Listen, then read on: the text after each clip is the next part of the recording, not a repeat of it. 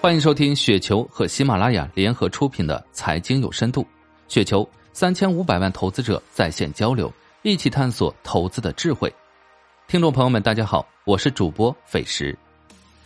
今天分享的稿件名字叫做《交易中的三大误区》，来自于新中五股 HK。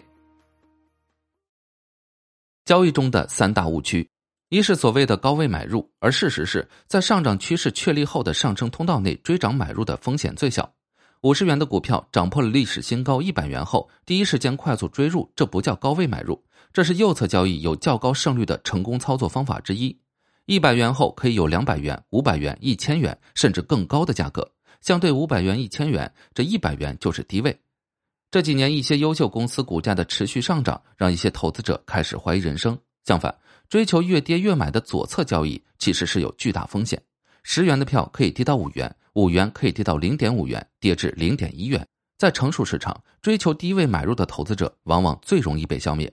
逻辑上，在股价的下降通道内买入都是有非常大的风险的，除非你是冯柳这样具超一流左侧能力的逆向投资者，或者你手握上百亿资金，可以轻易改变股价短线趋势轨迹的。因此，在大多数情况下，右侧交易的安全边际要远远高于左侧。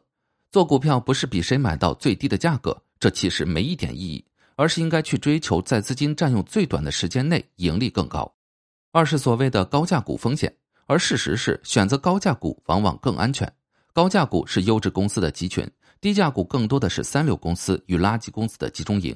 选择高价股就是选择了优秀，选择了确定性，选择了低风险。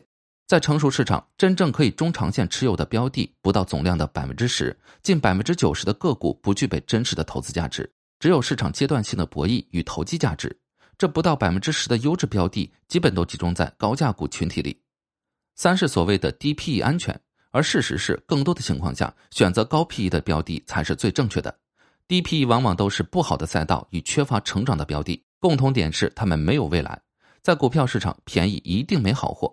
你今天看到它是五 PE，可能同样的股价，明年就是五十 PE，盈利大幅下降了。后年可能没有了 PE，出现了亏损。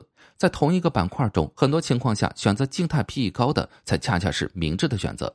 因为这些标的往往有很确定的成长性。在股票分析中，静态 PE 基本没有什么意义。很多业余投资都总是不断念叨这个股票 PE 太高了、太贵了之类。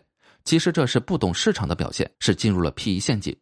我们看 PE 一定要看动态 PE，比如阳光电源公布出色的季报后，股价大涨，当天在大幅高开后，我第一时间选择了快速大幅增仓。为何？因为它的三季度单季盈利是前两个季度的一点七倍，据此计算，它的动态 PE 不是六十倍，而是不到十八倍，属于严重被低估。这种由于公开信息导致股价巨大催化剂的机会是最容易把握的，这种确定性的趋势机会一定不能错过。当然，这三个观点也不能绝对化与片面的去理解。以上就是今天的全部内容，感谢您的收听。